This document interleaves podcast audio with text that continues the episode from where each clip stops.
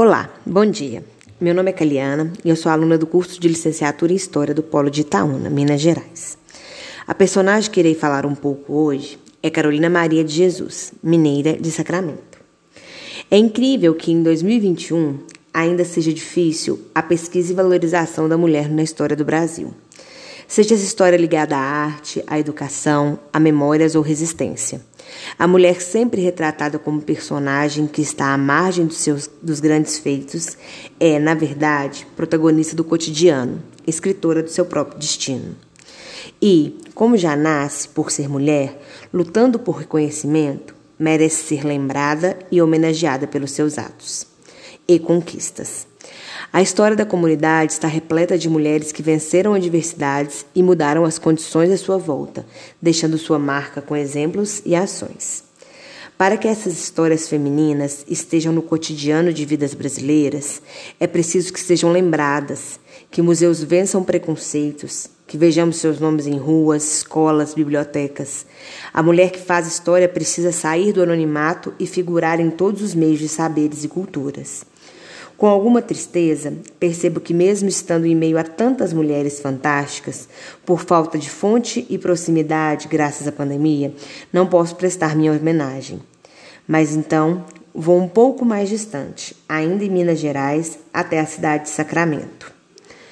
Falando em mulheres protagonistas, vamos nos lembrar de Carolina Maria de Jesus, nascida em 14 de março de 1914 na cidade de Sacramento, Triângulo Mineiro.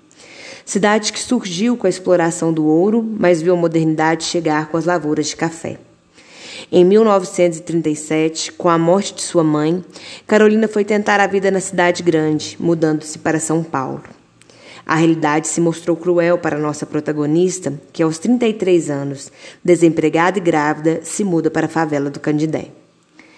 Mesmo com pouco estudo, sempre interessada, usava os papéis que coletava para escrever sobre a vida. Em um diário e poema, escrevia a sua realidade, negra, catadora de papel e favelada. A história de uma mulher marginalizada pela sociedade, que nunca se casou, teve três filhos de três relacionamentos diferentes, venceu preconceitos e disse muito, quando em 1960 o livro Quarto de Despejo, Diário de uma Favelada, virou best-seller vendido em 40 países e traduzido em 16 idiomas.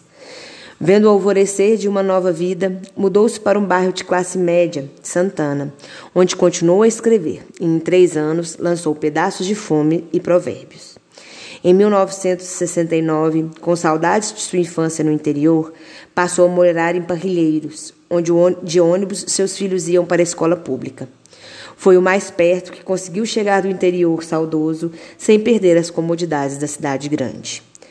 Faleceu em fevereiro de 1977, sem alcançar a riqueza, mas tendo falado ao mundo o que poucos ousavam e ninguém queria ouvir o cotidiano que a sociedade por vezes ignora.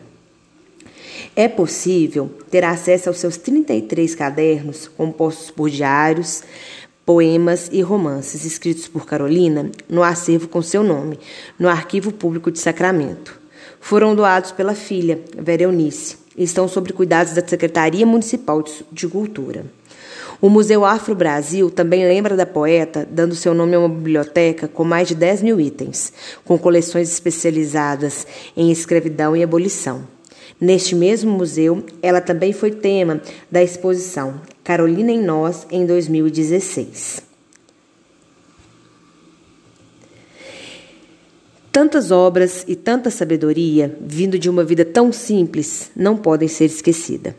Por isso, o acervo que contém a sua obra na cidade natal deveria virar um museu virtual, onde suas obras originais estariam, assim como sua história e pertences.